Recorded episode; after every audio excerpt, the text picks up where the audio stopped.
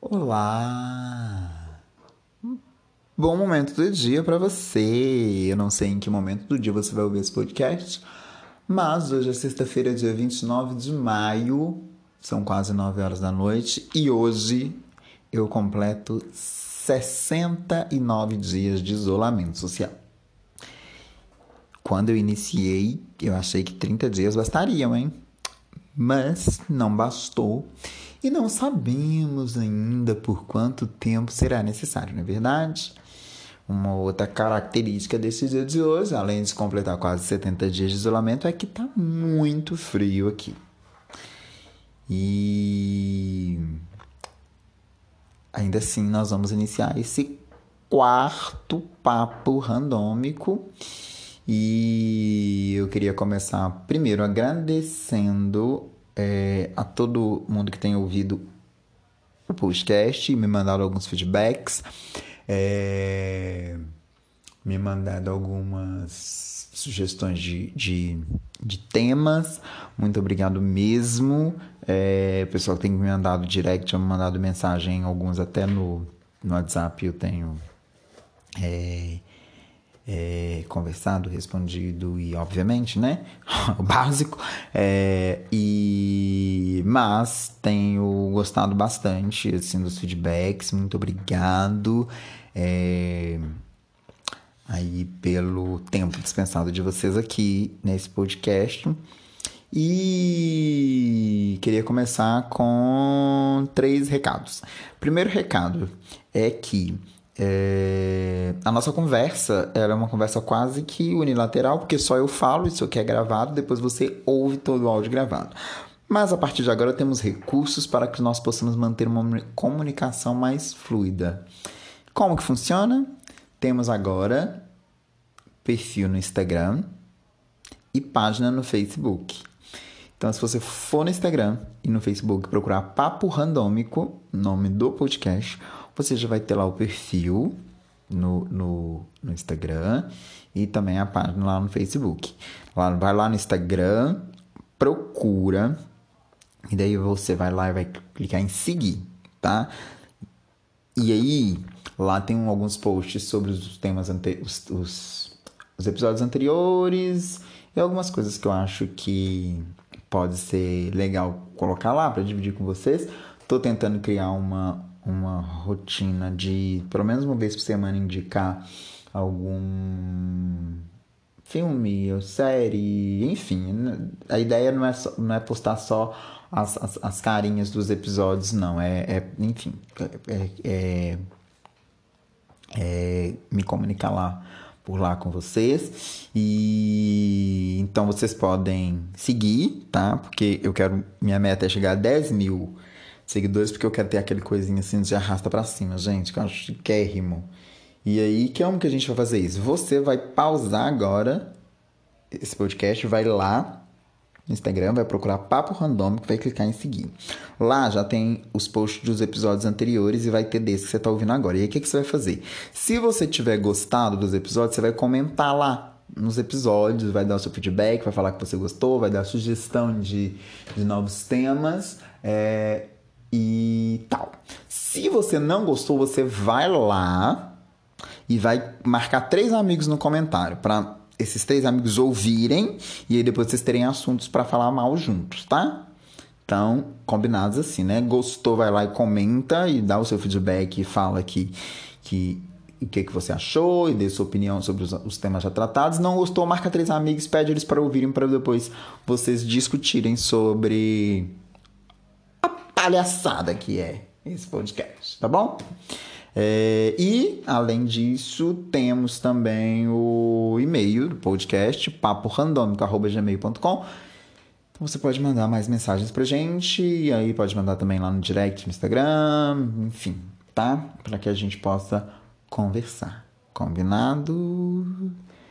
E, é, dado esses três recados, é, você vamos iniciar nosso papo de hoje, você viu aí, possivelmente você viu, se você está ouvindo esse podcast, você viu aí no, no, no na, na figura aí do, do, do, do, do podcast o tema de hoje, que é os livros que amei. Então, qual que é a ideia desse podcast? Não é fazer uma resenha de livros aqui para vocês, é só comentar, falar um pouco sobre é, alguns livros que eu li e não é fazer resenha, mas falar sobre até algumas questões de memórias afetivas que eu tenho de alguns livros que eu li. Porque tem alguns livros que eu li tipo lá na minha infância, alguns na adolescência, outros é, já na fase adulta. Então, assim, eu não vou resenhar esses livros, eu vou só falar de alguns livros aqui, comentar algumas questões sobre eles. É, e tem duas coisas. Alguns desses livros eu tenho, é, alguns até bem antigos, é, eu ainda tenho. Outros eu li e não tenho porque não encontrei para comprar e também na época que eu li, hum, enfim, não, não comprava mesmo, não tinha o hábito de comprar livro. É, atualmente eu tenho o hábito menos forte de ler livros, assim, eu lia mais. Mas é, eu quero falar com vocês de alguns livros que me marcaram mesmo, assim, e que são livros que eu lembro até hoje é, sobre as histórias e, e, algumas, enfim, algumas associações deles, assim, ao longo do meu amadurecimento, se é que isso aconteceu em algum momento, né? É, e fala mesmo. E aí alguns eu, eu alguns, alguns eu como eu disse, eu tenho, na verdade, dos que eu vou falar, dois eu não tenho. E aí, o que acontece? É, eu lembrando desses livros, esses dois livros que eu não tenho, eu fui pesquisar no Google, fui dar um Google para lembrar dos livros e tal, porque eu tinha é, é, a ideia da história e tal, e, mas eu, eu, eu não eu não lembrava assim desses dois, porque esses dois que eu não tenho que ser os primeiros que eu vou falar aqui, eles são livros que eu li bem assim, tipo, eu tinha, sei lá, 10, 10, 11 anos, assim, e eu lembro, são dois livros, são livros que, que, tem, que eu tenho muito mais uma memória afetiva do que a lembrança, assim, do enredo, mesmo porque foi né, foi há muito tempo ali na infância, e aí eu não lia, tipo, com o olhar de entender quem era o autor, eu lia mais pela questão da viagem na história. E aí não são livros técnicos, são livros de. alguns de história mesmo, alguns de contos, enfim. É... Então, sem mais delongas, gente, olha, vou falar com vocês uma coisa que eu percebi agora também. Gente, que legal. É. Então são livros que, que como eu disse, me trazem algumas memórias afetivas, é, que me fazem relembrar alguns, algumas questões da infância de uma forma muito gostosa. E aí, é, eu vou falar para vocês desses livros. Então, vou começar por esses dois que eu disse que eu não tenho, mas que eu lembro bem assim. É, lembro bem, não. Lembro mais do de que momentos eu li desses livros e, e, e como que esses livros me marcaram a minha mente. É, e como eu disse, na época que eu li deles, eu não tinha ideia de pensar no, no autor e no enredo. Eu lia ali para mim devagar na história. É, então, vou falar bem resumidamente sobre todos, mas eu acho que sobre esses mais especificamente. E aí, eu vou tentar falar deles à medida, tentando fazer uma linha de tempo que eu li, porque alguns eu lembro mais ou menos a, a fase assim, da minha vida quando eu li e como que esses livros me marcaram. Então eu lembro, assim, e aí contar também um pouco da minha história com essa questão da leitura. Assim. Eu sempre estudei em escola pública, né? E eu lembro que na, de primeira a quarta série é, não tinha a, a, possibilidade, eu acho, tal, enfim. De primeira a quarta série, não, não acontecia de poder pegar aquele, os livros da biblioteca da escola emprestado para levar para casa para ler. Então, o que que acontecia? Vou- Eu não. Eu não me lembro muito de ler ali, tipo, até a quarta série, assim, sabe? De ler histórias, assim. E aí eu lembro que quando eu fui pro ensino fundamental ali na quarta série, na quinta série, assim, é, que hoje tem outros nomes, né?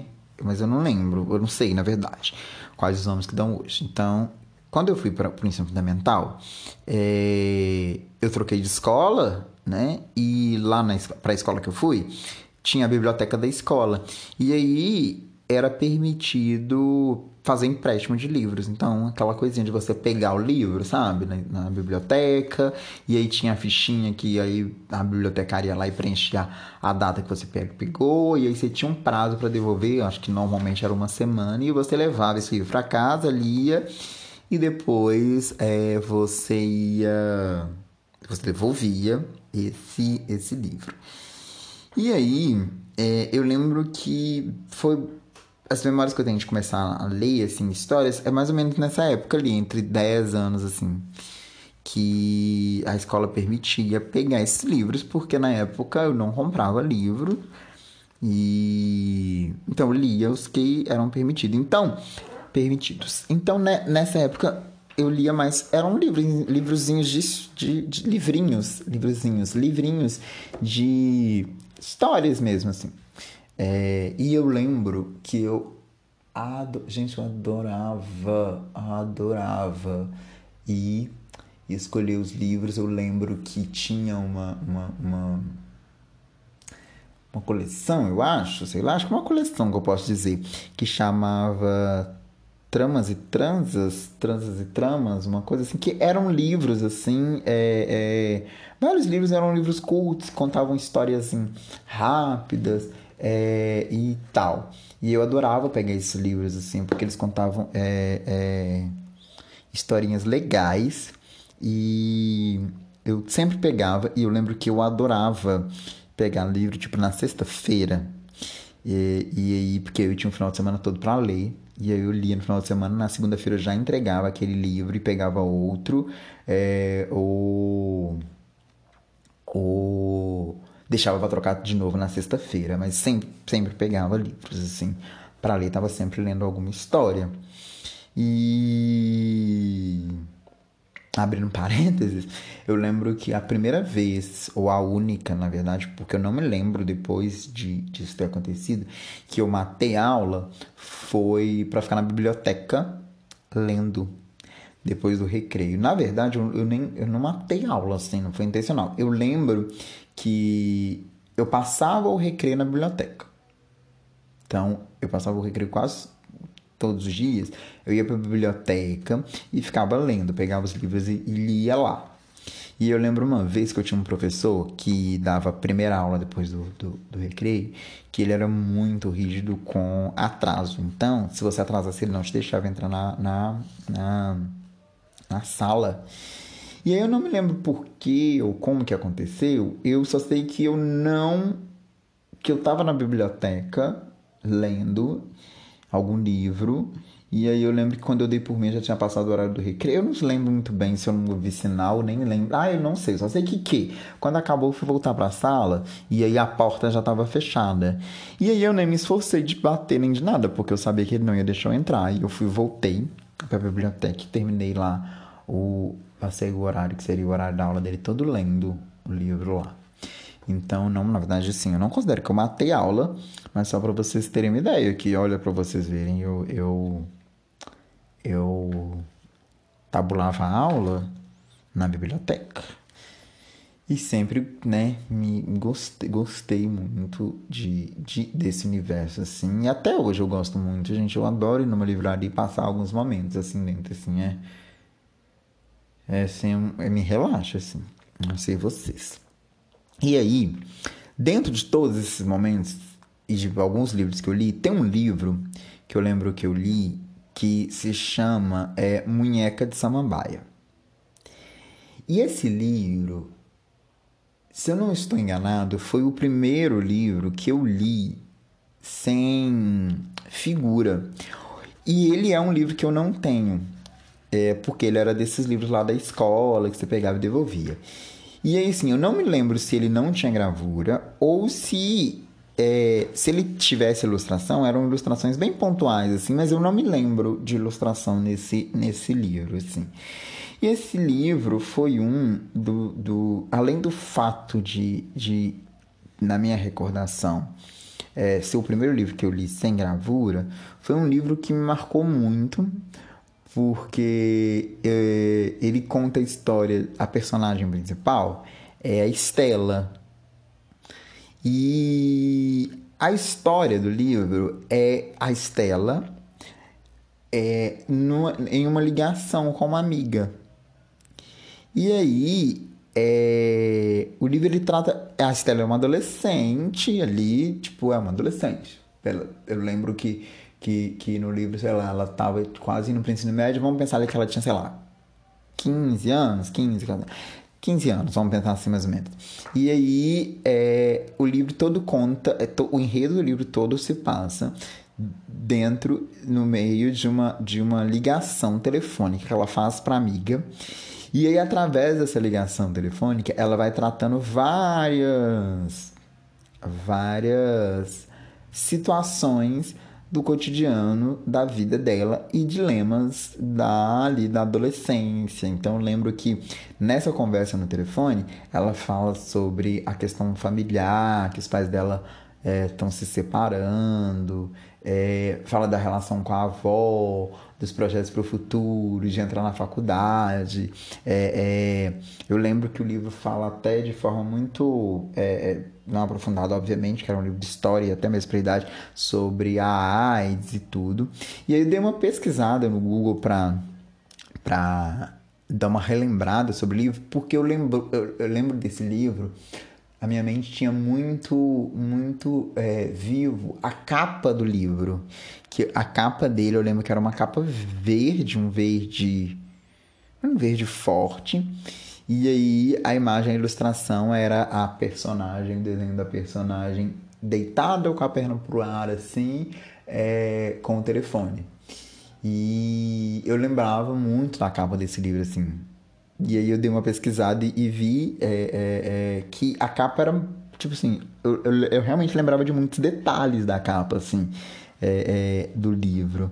E eu acho que esse livro me marcou muito, primeiro pelo contexto, acho que na época que eu li, na idade que eu tinha, eu acho que refletia algumas questões, então a personagem principal apontava questões que eram, acredito que fossem questões que de repente eram próximas a mim, então fez esse livro ficar muito, me marcar, marcar, ficar marcado na minha memória. É, e é muito legal porque, se eu não me engano, depois, assim, e, e várias vezes eu dei alguns pesquisadas sobre esse livro na, na internet. E eu lembro, se eu não me engano, em algum momento que eu li que é, existem até alguns, algumas, alguns acadêmicos que indicam esse livro, a leitura desse livro, é, porque a grande pegada dele é que nesse contexto da ligação que a Estela faz para a amiga dela, não tem o diálogo é, da amiga. Todo a, toda a história se passa no contato telefônico, mas só existem, só existe no livro as falas da Estela. E é muito engraçado que, mesmo não tendo as falas da amiga, você lê o livro e você consegue compreender a comunicação que está sendo feita. E, se eu não me engano, nas páginas, o, o, as partes que seriam as partes faladas pela amiga, elas são, tipo, pontuadas no livro. Se eu, se eu não estou enganado, gente, é, é, era tipo um. um, um para sinalizar que era uma fala da Esther e a outra não era, era fala de uma outra pessoa não tinha texto e essas falas, se eu não me engano, elas eram pontuadas tipo entre parênteses com três, com reticências assim. Então você sabia o que a Estela falava e sabia qual seria o momento que, que, que a amiga falaria. Um vácuo. Não tem, não tem fala ali. Então, na fala de baixo já era a, a, a Estela dando sequência na conversa, como que respondendo essa amiga. E como não tem a, o texto da amiga, você consegue imaginar o que, que essa amiga disse com base no que a Estela responde na sequência.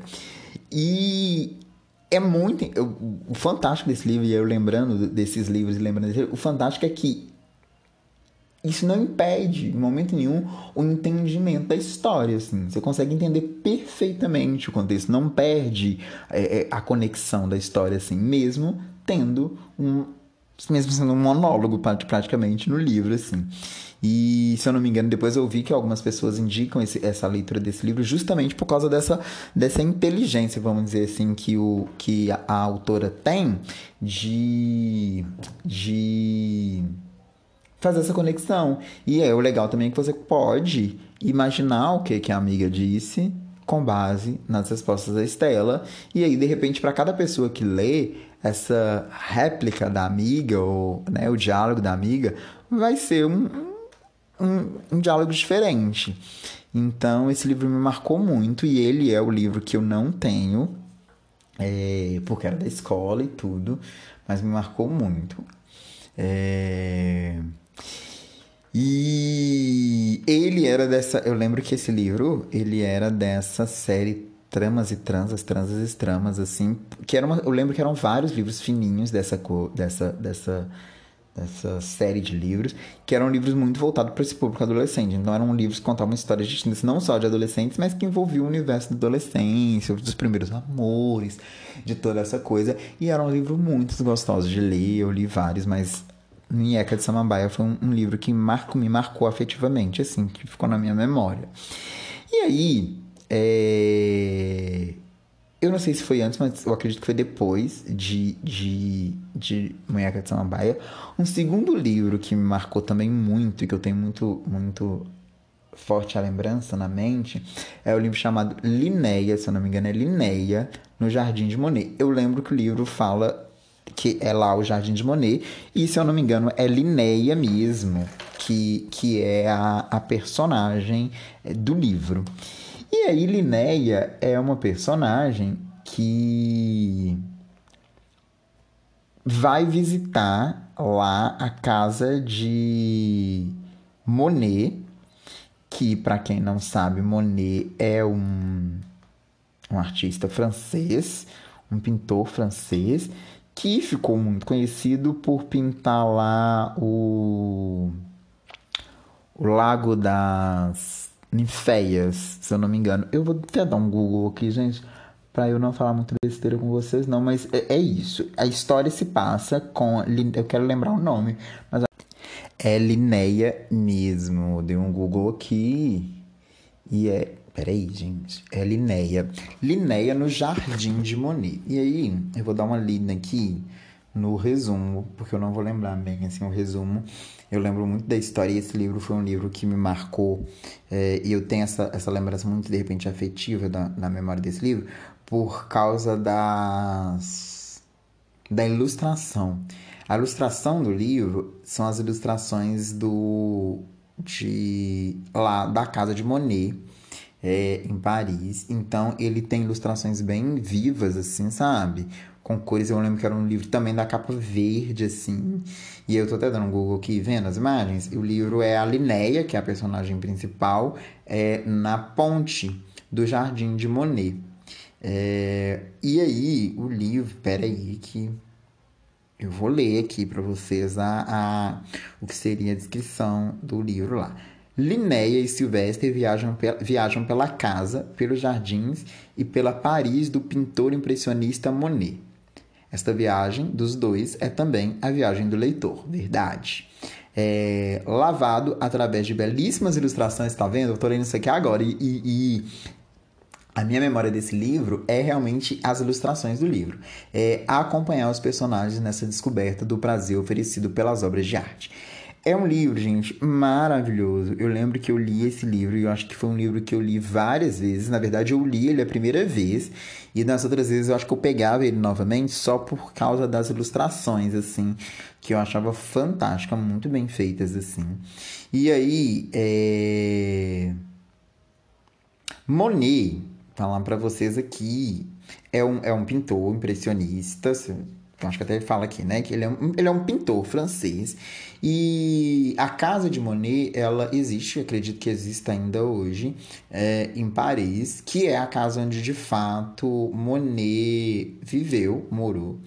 E Monet, ele ficou muito conhecido, Claude Monet, ele ficou muito conhecido pela, pelos seus é, quadros que tinha uma característica, e no livro da Linnéia, no Jardim de Monet, isso é abordado, que é a característica da pintura dele, que era quando você vi, vê um quadro dele, né, espalhado por vários museus do mundo, é, ele, quando você vê de longe, deixa eu lembrar isso, tá? Mas quando você vê de longe as pinturas do Monet, é como se você visse só um borrão e quando você chega perto você vê os detalhes. Ou o contrário, eu vou pesquisar aqui para falar exatamente com vocês qual que é essa ordem.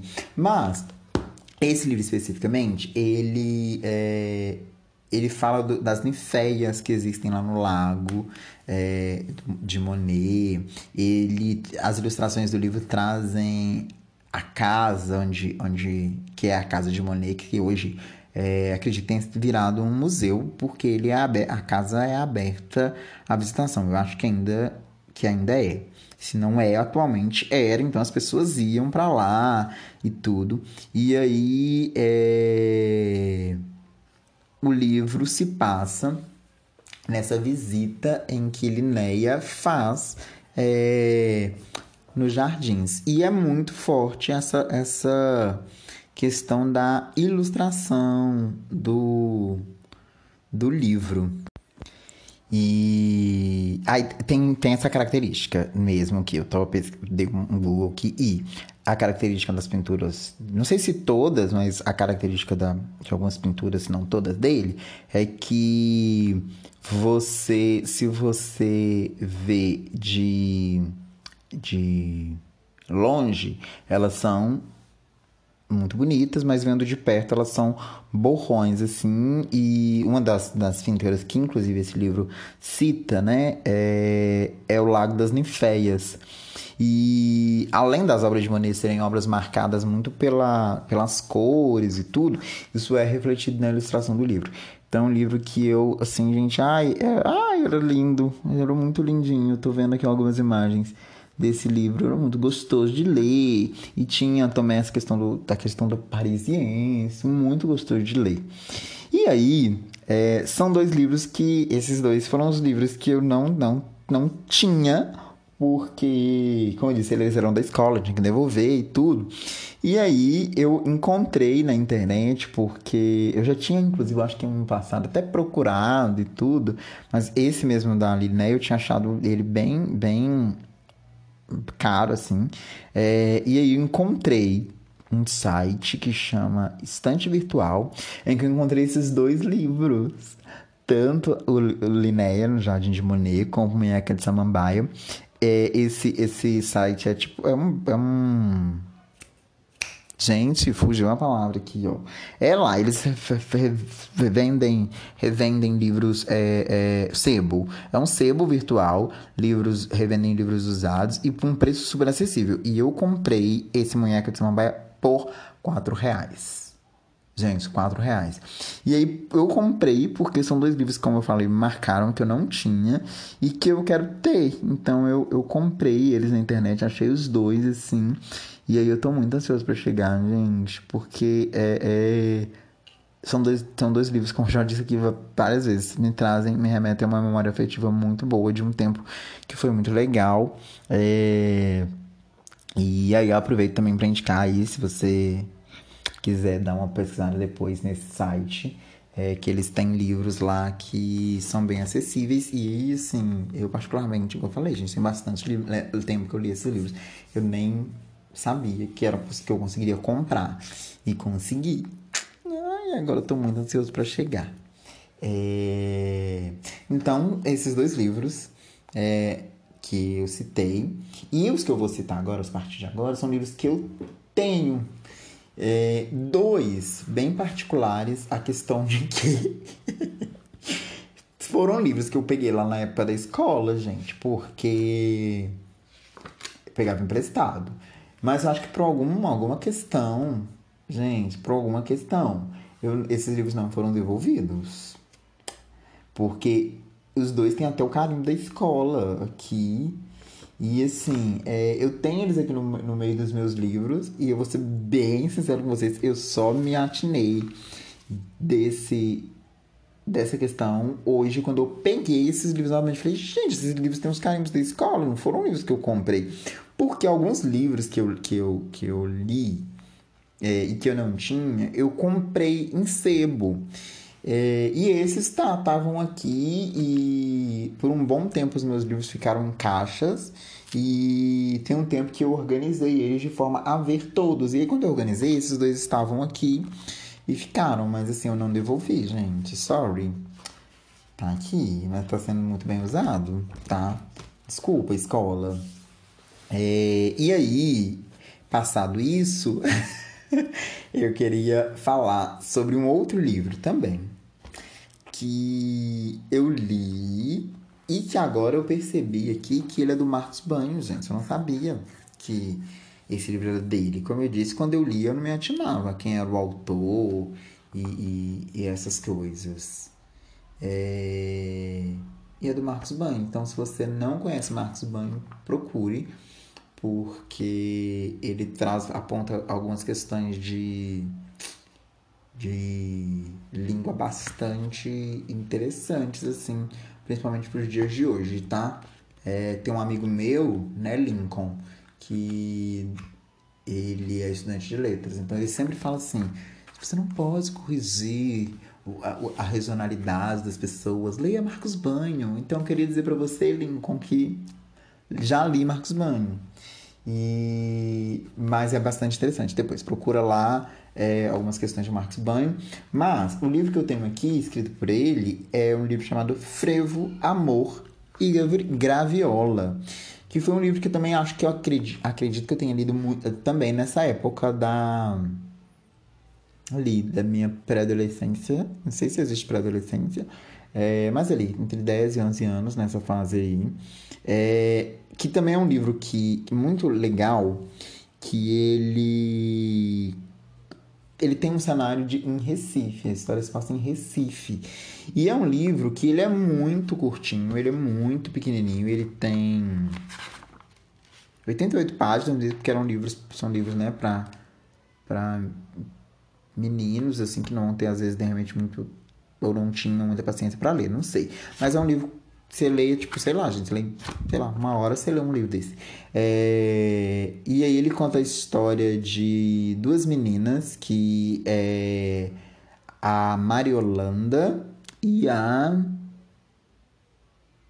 Hum, a Mariolanda, eu vou ler o nome da outra aqui pra vocês, mas ele, ela conta, assim, uma questão é, da adolescência, de amores da adolescência no cenário em, em em Recife. E foi um livro também que me marcou, e aí também é de uma memória afetiva que eu tinha, sobre é, o detalhe do livro, da, da, da descrição da cidade onde ele se passa. Então ele fala muito da questão regional lá de Recife, da cultura do frevo, né? Tanto que o livro tem lá o nome do, frevo na, na, no, no nome e tudo. Eu vou ler aqui a, a, a sinopse do que seria o livro. É, só para ilustrar para vocês por quê. É, é um livro que, assim como esses dois primeiros, eu lembro que me marcou, mas como eu li tem muitos anos, eu não lembro de detalhes da, da história. Eu lembro muito do, do, do contexto que a minha vida estava quando eu li o livro e de questões pontuais que me marcaram sobre a leitura desse livro. E nesse aqui especificamente tem muita passagem do local onde a história se passa. Mas ele fala que o seguinte: duas meninas apaixonadas pelo mesmo garoto, Guto, oferecem presentes a Iemanjá e fazem promessa para Nossa Senhora da Saúde. Mariolanda encontra o holandês Johan Mauritius, que invade seu coração. Os dois acabam passeando pelas ruas de Recife e acendem uma fogueira de alegria e entusiasmo na festa de São João. José Mário espera seu primo Ariel. Está ansioso para se divertir em sua companhia, mas o primo chega homem feito, de bigode e tudo, e só quer mesmo é namorar a Jacineide. Catarina, que vinha, que vinha triste pelas ladeiras de Olinda, vê Mateus e entra de vez no frevo e no sonho de amor. Fátima, de Lourdes e Salete transformam-se em reis magos num sítio onde tem fruta e passarinho do Nordeste. Esses são alguns flashes que mostram a originalidade de Frevo, Amor e Graviola. Então não só na história, não se passa por duas meninas, não, passa por uma perrada de gente aqui, mas é muito legal. A capa dele é uma capinha também colorida, é ilustrado por, pela Débora Cami, Camisasca, é, e aí a capa parece que é ilustrada tipo numa praia, assim, sabe? Aí tem dois personagens aqui abraçados, com ilustração daquelas sombrinhas de frevo. E é muito legal. Deixa eu ver se tem um ano aqui, gente. Porque eu ia falar, eu esqueci lá do, do, do livro do, do Mecha Samambaia. Eu tava pesquisando, ele é de 94, acho que é a primeira edição dele. Deixa eu ver se esse aqui tem, porque eu lembro. 91. Esse aqui, Frevo, Amor e Graviola.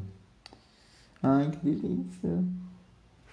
Muito bom ler. Eu, eu, eu, é... Ai, gostou demais ler esses, lembrar desses livros aqui. É... E aí, esse Frevo Moreira Viola conta a historinha lá, como os outros dois. Daí tem um outro livro que também, gente, que me marcou muito esse livro, que eu acho que eu li ele várias vezes, tanto que eu esqueci de devolver para a biblioteca da escola e tá aqui até hoje é... comigo.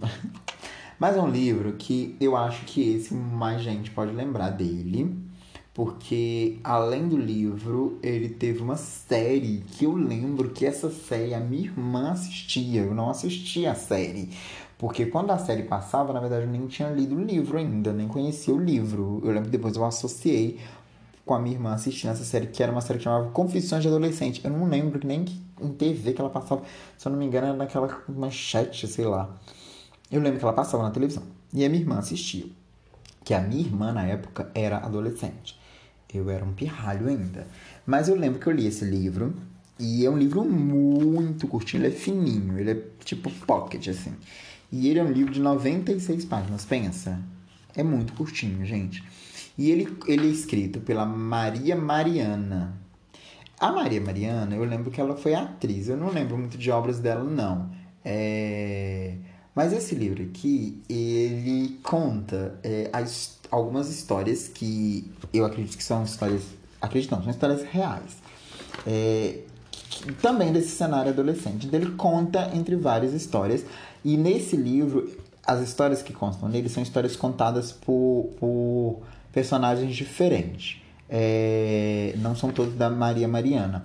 Eu sei que tem a Ingrid Guimarães, que eu acho que é conhec bastante conhecida, por, por, por obras, e aí é, Pernas pro Ar, os filmes e tudo. E a Ingrid Guimarães, ela tem aqui um, uma parte é, nesse Agora, eu realmente estou em dúvida aqui, eu até dei uma passada de, de, de olho nele hoje mais cedo, mas eu não sei se as histórias são contadas, são todas histórias que, a, que aconteceram com a Maria Mariana e aqui as meninas só replicam por terem vivenciado isso nas séries ou se foram histórias contadas e vividas por elas. Mas, enfim.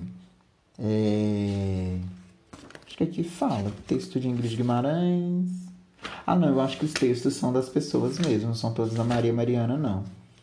É Maria Mariana? Maria Mariana, é. é... Alguns textos são. E aí, o que ele conta, independente aqui? O que, que é o, a, a questão desse livro? Ele conta esses dilemas da, da, da adolescência. E aí eu tava revisando esse livro hoje e eu vi que alguns temas são temas, tipo, muito fortes na adolescência.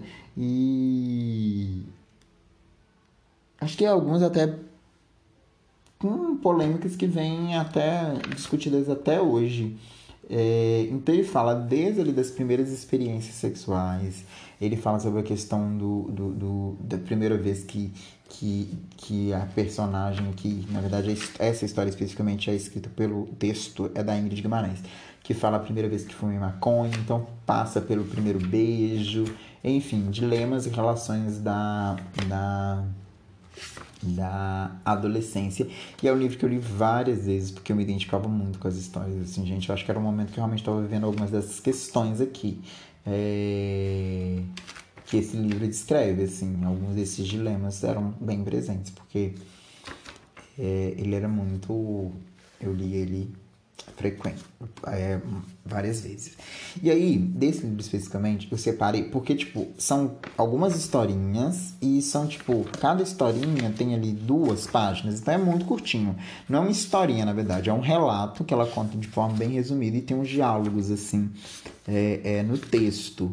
É, e aí eu separei uma aqui que eu quero ler para vocês, é, porque eu, eu, eu, eu acho que é quando, na época que eu li, eu acho que eu não li com a mesma olhar, obviamente, que eu li hoje. E é, hoje eu ligo e falei, não, polêmico isso aqui.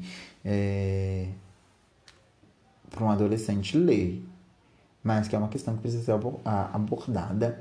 E é um capítulo aqui do livro, não sei se posso chamar de capítulo, é um episódio, porque é um curtinho, tem duas páginas aqui, que chama O Aborto. E eu acredito que esse texto aqui é da Maria Mariana. É, e aí eu vou ler para vocês, porque ele é bem curtinho, tá? E ele fala o seguinte. É, movida por este turbilhão de sentimentos e informações, um dia a camisinha estourou e eu engravidei. Peguei o exame e fui para casa, pensando, tá tudo bem, é normal. Imagina, quem passa por isso não tem o pai que eu tenho. Papai é muito vivido e compreensivo. E também eu fiz tudo certo. Arrumei meu namorado fixo, como ele pediu. Ele gosta do meu namorado, tá tudo bem. Eu vou contar logo, para ver o que a gente faz. Que chato. E aí entra uma parte do diálogo que o pai dela fala. Diz que ele tá chegando em casa aqui e ele fala: Tudo bem, filha? Dia difícil hoje. Como é que você está? E a Maria Mariana responde: Queria te dizer uma coisa, pai, mas estou encabulada de falar. Fala. Tô grávida. Fiz o teste hoje, deu positivo. Na lata, sim, né? Tipo, tava encabulada, mas desabafou rápido aqui. Silêncio. Quando você fez o teste? Ontem. Saí do colégio mais cedo, peguei dinheiro na sua gaveta e fui fazer o teste. O resultado veio hoje. Gente, ela ainda roubou o dinheiro do pai dela para ler o livro, para fazer o teste. Aí, de novo, silêncio. E aí o pai dela diz: Sua débil mental, idiota. Débil mental, a única coisa que eu te pedi para não fazer, idiota. Você sabe o que é um aborto? Hospital, anestesia geral, Vou ter que falar pro médico agora, marcar para amanhã. Fazer logo essa porra. Desculpa as palavrinhas, mas tá aqui, eu vou ler. Como é mesmo o nome daquela merda? Daquela porra daquele ginecologista. Desculpe, desculpe, eu não sabia. Não sabia o quê? Irresponsável, débil mental? Irresponsável? Feito sua mãe. Alô? Merda, não tem ninguém mais no consultório. Amanhã de manhã telefone. Desculpa, pai. Não fala comigo. A camisinha estourou, pai. Eu não sabia. E aí ela tá chorando nesse momento. Tô começando, pô. Não sabia que camisinha estourava. Não sabia que camisinha estourava. Quem não sabe que camisinha estoura é a mesma coisa que não saber que carro atropela. Desculpa. Silêncio maior. Ele se acalma. Desculpa você, filha. Seu problema é maior que o meu e eu fico gritando. Fiquei histérico. Você, tá, você tem de convir que não é para menos. Desculpa, eu não devia ter gritado tem que estar ao seu lado numa hora dessas. Não é, de, não é nada demais, a gente resolve. Desculpa não. Aí ela já faz a histérica aqui e fala: Ah, mas agora eu vou me vingar. Desculpa não. Aí ele fala: O quê? Eu estou nervosa, estou com medo e você fica gritando comigo, chorando cada vez mais, entre parênteses. Sai e se tranca no quarto, batendo a porta. Atrevida. E aí o pai dela vai lá falar com ela, né, gente? Filha, filha, abra a porta. Filha, desculpe. Você não sabe como eu tenho horror de doença de hospital. Você sabe como eu fico histérico. Você, quando você tem febre de 37,5, abre, filha, pra gente conversar. Não quero conversar, mas a gente precisa. Você quer ter esse filho? Não, quero ficar sozinha. Abre, filha. Abre, não briga comigo. Você sabe quando eu fico quando você briga comigo. Desculpa, mas o que eu posso fazer? Mas o que eu posso fazer não ser, não ser pedir desculpas? Silêncio do outro lado. Depois de algum tempo, ele desiste e fica vagando pela casa. E acaba aqui. Não sei, gente, não sei, não sei se menina abortou. E aí eu li isso aqui hoje e fiquei pensando assim, gente, mas e aí, como é que eu vivi com essa dúvida quando eu li esse livro? Eu não prestei atenção nisso, eu não fui pesquisar se essa menina tinha abortado.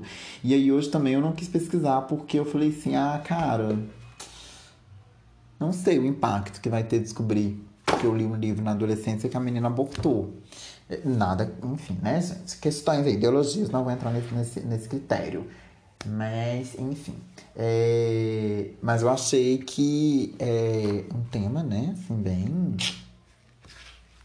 bem presente, né? Dilema adolescente, talvez. Não sei. Sem defesas ou, ou, ou indefesas aqui, gente, tá? O texto, tá? É, e aí, esse livro é maravilhoso. Também eu gostei muito, muito, muito, muito de ter lido ele. Então, Maria Mariana Confissões de Adolescente. Eu acho que não, não sei, deve achar pra comprar em algum sebo ou alguma, algum site aí. É, e é isso. Daí, pouco mais pra frente, ainda li, mas eu acho que esse livro eu li já, eu tinha por volta de 16, 17 anos e eu já tinha outros conflitos. Mas esse livro é um livro que, assim, hum, é... eu posso dizer que mudou muito de algumas perspectivas é... de vida mesmo, assim, que eu, que eu tinha. Eu acho que muita, muita de algumas formas que eu tenho até hoje de pensar e de associar é, algumas questões da vida veio muito da leitura desse livro. Mas aí tem dois cenários aqui, porque eu lembro que quando eu li esse livro, é, foi numa mesma época em que eu, foi a primeira vez que eu fiz terapia. Então eu não sei se é convergente esse processo, sabe? Da leitura do livro com o processo de terapia, que eu trabalhei algumas questões e aí, quando eu digo que esse livro, algumas coisas que eu li nesse livro me fizeram mudar o pensamento, mas também, eu acho que também, mas eu acho que também acompanhado aí com esse processo da primeira vez que eu fiz terapia. E que é um livro que eu lembro que eu li, ele era da minha irmã. Minha irmã tinha esse livro e eu li. E aí depois eu devolvi para minha irmã, eu não fiquei com ele igual os livros que eu fiquei na biblioteca.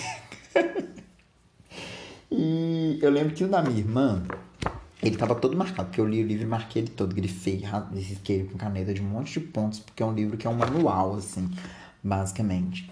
Que é um livro chamado Vivendo, Amando e Aprendendo, de um autor que é. chama Léo Buscaglia, ele é autor e palestrante, ele é italiano. E é um livro de autoajuda, obviamente, que como eu disse, eu li, era o livro da minha irmã e depois eu devolvi. Eu acho que a minha irmã até perdeu, eu nem sei se ela tem mais esse livro, ela nem se tem também, ela nem sabe se existe. Mas depois de muitos anos, muitos anos eu ter lido esse livro, eu encontrei ele para comprar em um sebo e eu comprei ele por dois reais um sebo, gente. E assim, ele é novo, ele tá intacto, esse livro que eu comprei no sebo. E foi um livro que eu comprei porque quando eu vi, eu falei, velho, eu preciso, eu já li esse livro várias vezes.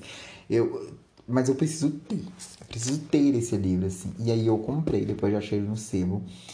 E é um livro que fala sobre vida, sabe? Fala sobre a forma que nós é, nos relacionamos com questões afetivas, familiar e tudo. Então ele é dividido em algumas, alguns capítulos histórias e parafrases, porque o autor usa muito histórias de outras pessoas, de, que ele, que ele é palestrante e tudo, então histórias que contam para ele, ele traz alguns exemplos nesse livro. E é um livro de 255 páginas. E eu separei duas parafrases, na verdade, que não são fra frases do autor especificamente aqui. Mas dentro das coisas que ele fala, é, eu encontrei dois textinhos aqui que que eu queria ler para vocês também. E aí esse primeiro que eu vou ler é de um capítulo do livro que chama, deixa eu procurar aqui porque eu marquei só a página. Então o texto, mas é de um capítulo do livro que chama O amor como modificador do comportamento. Enfim, ele vai contar uma história e em algum momento ele chega aqui em um texto que ele fala aqui o seguinte: Minha felicidade sou eu, não você. Não porque você pode ser temporário, mas também porque você quer que eu seja o que eu não sou. E aí ele fala: Pense nisso nos termos de um educador. Não posso ser feliz quando mudo só para satisfazer o seu egoísmo. Nem posso me sentir contente quando você me critica por não ter os seus pensamentos, ou por ver, ou por ver como você vê. Você me chama de rebelde. No entanto, cada vez que rejeitei as suas crenças, você se rebelou contra as minhas. Não procuro mudar a sua mente. Sei que você está se esforçando muito para ser só você. E não posso permitir que me diga o que sei, pois estou me concentrando em ser eu. E aí ele disse: e escutem essa frase. E aí eu falo para vocês: escutem essa frase. Você disse que eu era transparente e fácil de esquecer. Mas então, por que você tentou usar a minha vida para provar a si mesmo o que você é? Dobra esse barulho. É, é, uma, é uma parafrase, deixa eu ver aqui. Gente, tá super amador isso aqui, né? Mas, é, é, é enfim, é, eu não preparei tudo coisinha, não. Eu queria falar dos livros e a gente bater esse papo mesmo. Mas eu queria contextualizar em que momento ele fala isso daqui. Peraí. Deixa eu encontrar aqui. Ah, tá. Que o contexto em que ele foi. Isso aqui é porque ele estava passando por uma livraria e ele encontrou lá nessa livraria um livro que o nome do livro é Não sou sacrilégio nem privilégio, posso não ser competente nem excelente, mas sou presente. E aí, nesse livro, é... que ele fala, ele só fala aqui que era escrito por uma moça chamada Michelle. O livro, aí nesse livro tem esse texto que eu li para vocês aqui agora, tá? E aí tem um outro pedacinho aqui que eu também vou ler para vocês. E aí eu vou contextualizar isso aqui antes para vocês, que é o Aqui ele fala sobre um livro chamado Os Ensinamentos de Dom Juan. E aí nesse livro ele cita uma parte desse livro que fala o seguinte: Cada caminho é apenas um entre milhão de, milhão de caminhos, entre um milhão de caminhos. Portanto, você deve ter sempre em mente que um caminho não passa de um caminho. Se você achar que não deve, que não deve seguir, não precisa segui-lo, de modo algum. Um caminho é apenas um caminho. Não é uma afronta para você ou outros se o largar. Se for isso que o seu coração lhe aconselha. Mas a sua decisão de continuar no caminho ou abandoná-lo deve ser livre de medo e de ambição. Eu lhe aviso. Examine cada caminho com atenção e propósito. Experimente-o tantas vezes quanto julgar necessário. Depois, faça uma pergunta a você e só a você. É a seguinte: esse caminho tem coração? Todos os caminhos são os mesmos. Não levam a lugar nenhum. Há caminhos que passam pelo mato ou vão para dentro do mato ou sob o mato. A única pergunta é se esse caminho tem coração. Se tiver, o caminho é bom. Se não, não tem utilidade. E isso aqui é uma coisa que. Essa, essa questão de um caminho é só um caminho e que há caminhos que passam por dentro do mato foi uma coisa que eu me levei muito pra minha vida, gente. Assim, sabe?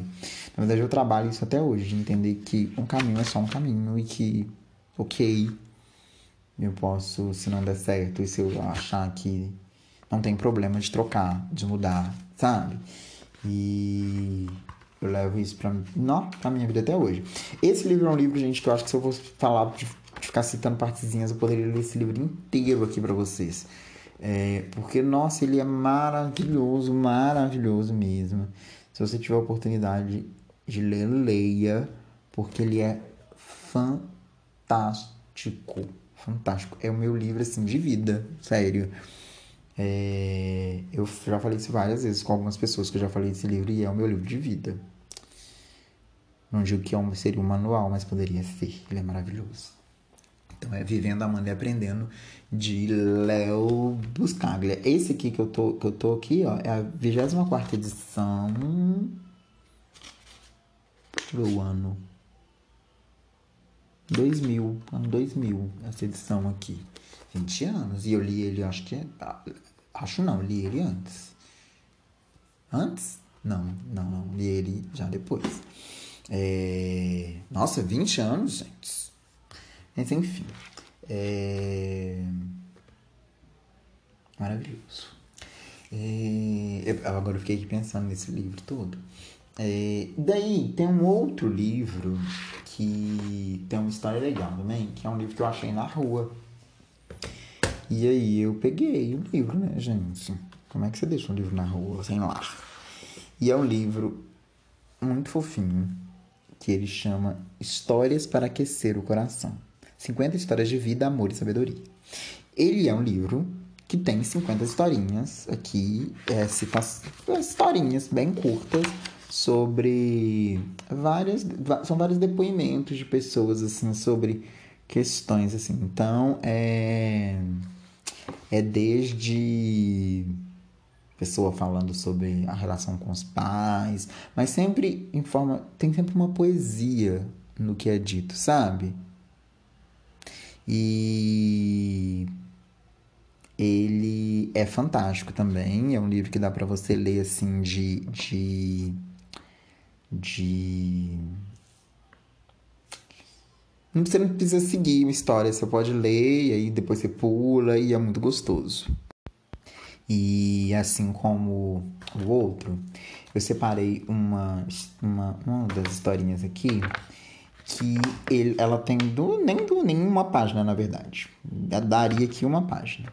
É, essa historinha é, para ler para vocês e depois eu vou, eu vou falar sobre o porquê também dessa historinha. É, Boas Maneiras, a historinha, e ela fala o seguinte. A cansada ex-professora se aproximou do balcão, do balcão do supermercado. Sua perna esquerda doía e ela esperava ter tomado todos os comprimidos do dia, para pressão alta, tonteira e um grande número de outras enfermidades. Graças a Deus eu me aposentei há vários anos, ela pensou. Não tenho energia para ensinar hoje em dia. Imediatamente antes de, de se formar na fila para o balcão, ela viu um rapaz com quatro crianças e uma esposa ou namorada grávida. A professora não pôde deixar de notar a tatuagem em seu pescoço. Ele esteve preso, pensou. Continuou a observá-lo. Sua camiseta branca, cabelo raspado e calças largas levaram-na a conjecturar. Ele é membro de uma gangue. Preconceituosa. A professora tentou deixar o homem passar na sua frente. E ela disse para ele: Você pode ir primeiro, ofereceu. Não, a senhora primeiro, ele insistiu. Não, você está com mais gente, disse a professora. Devemos respeitar os mais velhos, defendeu-se o homem. E com isto, fez um gesto largo indicando o caminho para a mulher. Um breve sorriso adejou em seus lábios enquanto ela mancou na frente dele. A professora que existia dentro dela não pôde desperdiçar o um momento e, virando-se para ele, perguntou: Quem lhe ensinou boas maneiras? A senhora, senhora Simpson. Na terceira série. Gente. Que lindo, né? É uma história para aquecer o coração. Porque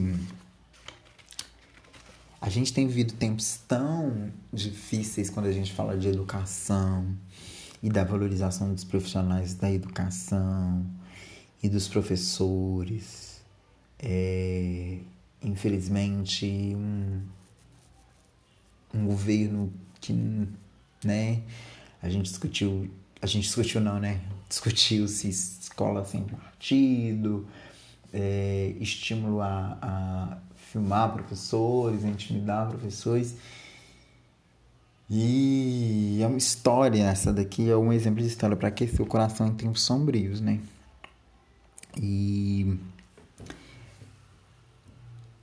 eu li, eu li, eu encontrei essa história hoje, eu li e eu lembrei assim, tipo, lá dos meus professores da, da minha alfabetização, e eu lembrei de uma professora que eu tinha, que chamava Márcia, tia Márcia. E aí a tia Márcia, ela foi a professora, minha, nossa, pra minha professora preferida, gente, assim, tipo, a tia Márcia era a tia Márcia. Nó! E aí, é, eu estudei nessa escola lá na primeira série. na minha alfabetização.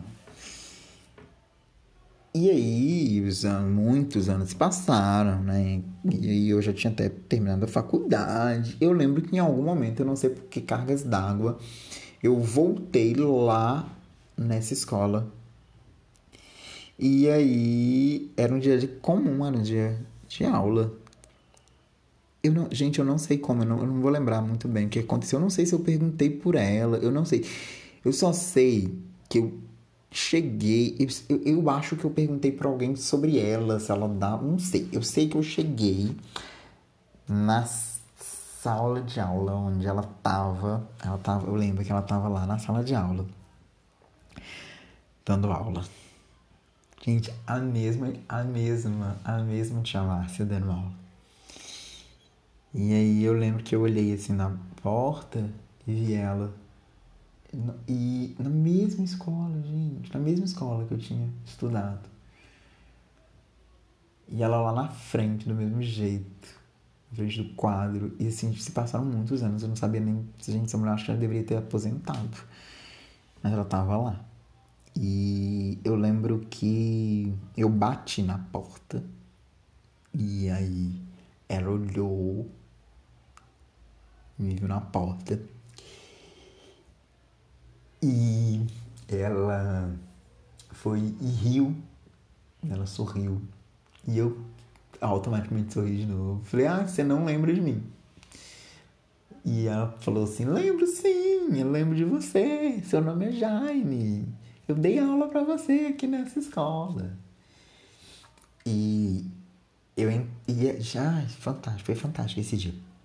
Porque aí ela foi e me chamou para entrar na, na sala e os meninos estavam todos lá, assim. E aí ela falou: Ah, gente, aqui é o Jaime, ele foi meu aluno, igual a vocês e tal.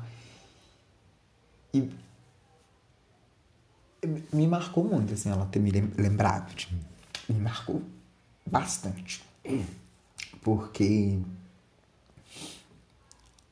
é, são memórias afetivas mesmo de, de não, da escola, de, do seu processo de alfabetização, a sua primeira saída assim, do seu núcleo familiar que, que te leva para essa questão mais forte de, de, socializar com outras pessoas, você sai ali do seu né, mais do seu convívio. Acho que ir para a escola é, é, é, são das primeiras relações sociais que a criança acaba tendo fora ali do âmbito familiar e do âmbito mais próximo dela.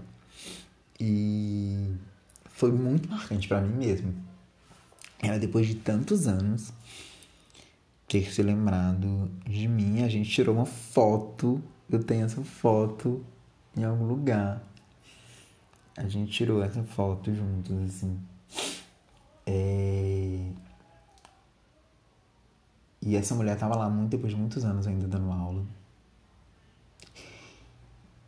E a gente pensa que o país que a gente está hoje vivendo essa polarização e tanta da agressividade, né, desses profissionais, é, a gente não merece eles, né? O Brasil não merece, não merece mesmo os professores. Essas pessoas que, nossa, acho que tem uma vida tão difícil e, e que cada vez que passa você ouve mais casos de professores sendo agredidos. E. Gente, é, é. É insano pensar que esses profissionais são acusados de doutrinação e. Ai, tantas coisas horrorosas que a gente ouve, assim. E você que é professor, que, que dedica seu tempo aí, saiba que você faz um bom trabalho. E que mesmo em tempos tão difíceis que a gente está vivendo, a gente não vai conseguir jamais reconstruir a nossa história e contar as histórias que a gente está vivendo hoje sem vocês. Porque vocês são extremamente importantes para a construção e para para que a gente tenha esperança, gente, e é muito verdade, de de repente conseguir construir uma sociedade melhor, sabe? Vocês são muito importantes. Muito obrigado. Eu acho que apesar de toda dificuldade, tenho certeza que o trabalho de vocês, para muita gente, deu certo. Para muita gente deu certo.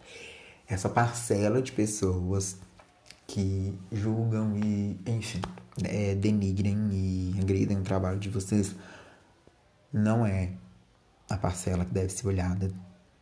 Tem muita gente que representa a parcela que deu certo o trabalho de vocês. Muito obrigado. E aí, por último e não menos importante, um dos livros, dentro desses livros que eu falo que são os livros que eu amei, o último livro que também me marcou muito é um livro chamado Pax. PX, Pax, da Sarah Pennypacker. É a história de um menino e uma raposa. Não é o Pequeno Príncipe. É, é um menino e uma raposa. E a história se passa em tempos de guerra, onde esse menino, o pai dele, vai pra guerra. Como que é? Uma coisa assim. É, e manda a raposa para morar com o avô. Mas o livro ele se passa na esse menino ele sai da casa dele e vai em busca de reencontrar a raposa dele, que é a melhor amiga dele. E aí é uma aventura assim o livro, ele indo em busca da dessa raposa e é uma história linda, gente, é muito fofa. É, vou ler aqui para vocês o uma coisa porque também é, é, Eu não posso lembrar muito detalhes da história, eu lembro do contexto, mas não vou lembrar detalhes. Mas Peter, que é o menino, e Pax, que é a raposa. Raposa e menino, inseparáveis, mas a guerra se aproxima. E guerras nem sempre respeitam os laços de amizade e amor.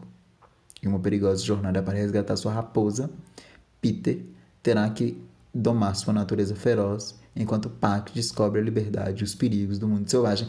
Ah, tá. E aí a história, ela é o menino e a, o, o, Peter indo atrás de Pax e Pax que nunca tinha. Agora eu tô na dúvida aqui, eu acho que como é que é? Eu acho que menino morava com a, foi morar com o avô. O pai foi pra guerra e o menino foi morar com o avô.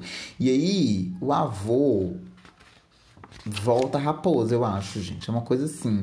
Eu só sei que o menino vai morar com o avô, e aí eu acho que o avô não aceita a raposa, e aí a raposa vai, volta, que era uma raposa domesticada, ela vai pra lá, pro negócio lá, pra mata lá. E aí ela vai descobrir, a raposa ela vai descobrir como que vivem os seus iguais, assim. E tem uma história que envolve aí um, um, uma relação afetiva da raposa, e aí a história é o menino, conta a história do Peter indo atrás da raposa. E paralelamente conta a raposa, porque ambos estão em busca um do outro, assim. Só que a raposa ela vive um processo de descobrimento incrível e aí o final do livro é um finalzinho assim que que você fala, mas ele fala, vale a pena ler, é um livro que faz a gente pensar muito sobre fins de ciclo, de vivências de relação. Fala sobre amor, gente. Fala sobre amor, sabe? É um livro, ele é muito lindinho, é um livro muito gostoso de ler. É, ele tem umas ilustrações assim bem básicas também. Tô vendo uma aqui agora. Ai, meu Deus. É lindo. É, Pax. Ele foi. Tenho um amigo meu que me indicou ele, esse livro. Assim, ele me falou desse livro. E aí, um dia passando, numa, na semana que ele me falou do livro, ele, ele me contou esse livro com tanta emoção. E aí, na semana, assim, que ele me falou desse livro, eu passei numa, na porta de uma livraria e tinha uma, uma, um monte desses livros, assim. Falei, ah, o livro que o Ítalo me falou. E aí eu comprei ele e é um livro muito gostoso. Ele tem quantas páginas? São 200 e 280 páginas. 280 páginas. É... E também é um livro que tem sobre essa reflexão, é... sobre é... ciclos, sobre amor, sobre a relação né, que a gente cria com os seres que a gente ama. Uhum. E assim, se você tem um, um, um, bichinho de estimação, por exemplo, é, você vai ler esse livro também com um olhar muito, muito do Peter, sabe? Eu tenho um, um, o Miguel, que é meu, meu, meu dog lindo. E aí, muitos momentos lendo esse livro, eu falava: ai, gente, se fosse o Miguel que estivesse longe, ai, se eu tivesse que ir. E assim, se você tem um animalzinho de estimação que você ama, você vai ler esse livro com uma emoção muito, muito, muito assim. Você vai viver o Peter, assim, as, as, as ansiedades que o Peter vive. É, então, também é um livro mais recente esse aqui, então acho que você acha muito fácil para comprar. Deixa eu ver se tem um ano dele aqui, ó. Pra falar pra vocês. Ele é da Intrínseca. É... Cadê o, li... Cadê o ano, gente? Cadê o ano do livro? Ele é. Eu comprei. Eu comprei esse livro, se eu não me engano, em 2016, 2017, não sei. Ah, ele é 2016. Deve ter comprado em 2017, mais ou menos. É, então leiam. Pax. Lindo esse livro. E é isso. Esses livros são os livros que eu queria falar para vocês. É, eu falei que eu comprei os dois livros lá, né? No início. É, e aí não chegou, obviamente, ainda. Comprei ontem, na verdade, quando eu pensei em falar sobre os livros. E aí depois eu conto também para vocês como é que foi a experiência. E e se chegaram e tudo. É, e é isso que, nosso, que foi o nosso papo de hoje. Mais uma vez, obrigado por acompanhar até aqui, por estar até aqui. E espero que vocês tenham gostado. Para mim foi muito bom relembrar é, algumas coisas daqui que eu citei. É, como eu disse, é, continuamos aí falando nas redes sociais, Papo Randômico no Instagram e no Facebook, e-mail paporandômico.gmail.com. Se quiser também pode me seguir no meu perfil, é, que não é o perfil do podcast, que é Jaime Pargan. E, enfim, manda seu feedback. E até a próxima. Beijos.